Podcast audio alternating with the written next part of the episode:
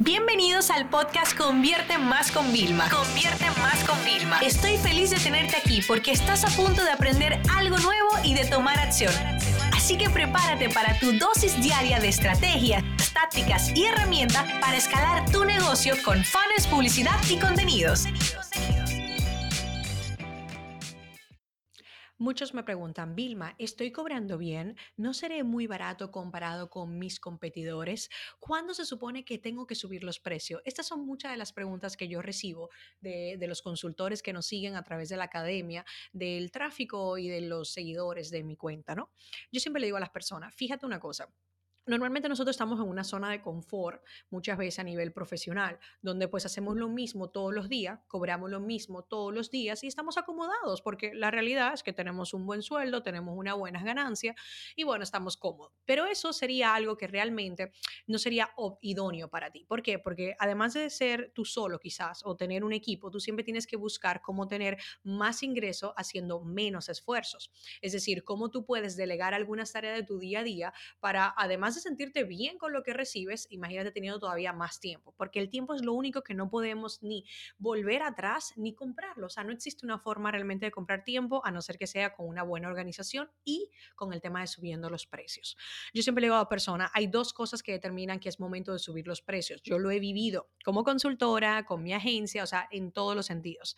Número uno, ¿vale? Si tu tiempo es cada vez más limitado, no puedes seguir ofreciendo el mismo servicio al mismo precio. Significa que tienes que subirlo para filtrar un poquito más la audiencia y poder realmente trabajar con los proyectos que a ti realmente te apasionan sin tener que hipotecar tu vida y tu salud. Sí, porque el estrés, señora, nos afecta a la salud. Y no hay nada peor que nuestra mente esté estresada constantemente. No vamos a poder crear, no vamos a poder conectar.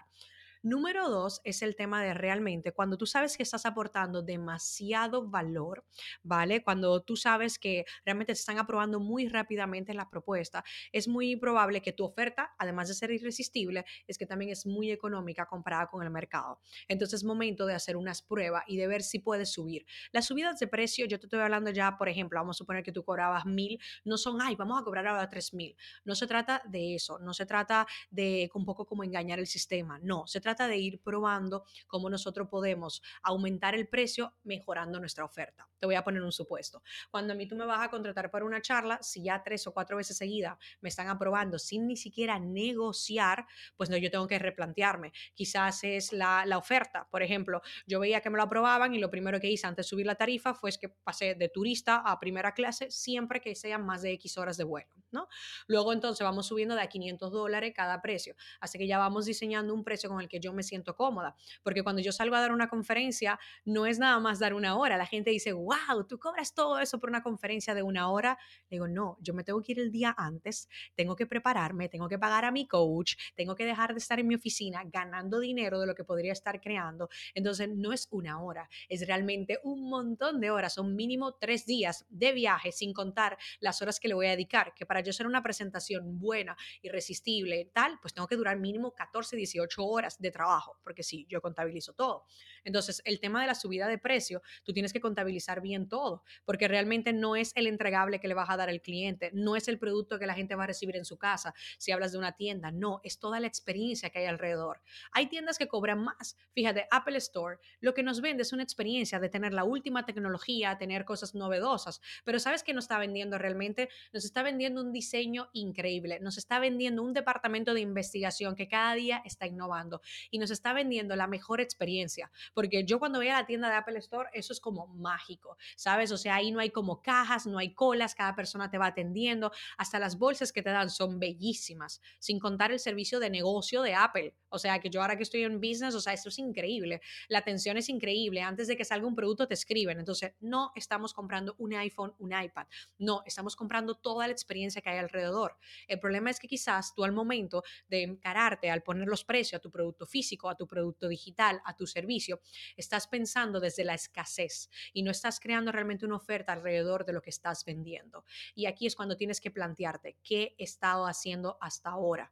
Crea una mega oferta ¿vale? Y ve subiendo los precios cuando te encuentres sin tiempo o cuando las aprobaciones vengan muy pronto. Espero que este episodio te haya ayudado porque esa es una de las preguntas más frecuentes que es algo que yo misma he sufrido personalmente, pero te puedo asegurar que a medida que vayas viendo, yo todavía recuerdo cómo cobré 500 dólares por una conferencia y ahora que cobro miles por la conferencia digo, wow, pero es que la Vilma de aquel momento, esos 500 dólares eran perfectos, pero para la Vilma de ahora de negocios, con todos los proyectos que tengo, no lo era.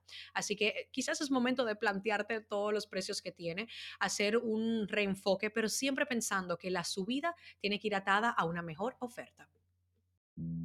Esta sesión se acabó y ahora es tu turno de tomar acción. No te olvides suscribirte para recibir el mejor contenido diario de marketing, publicidad y ventas online.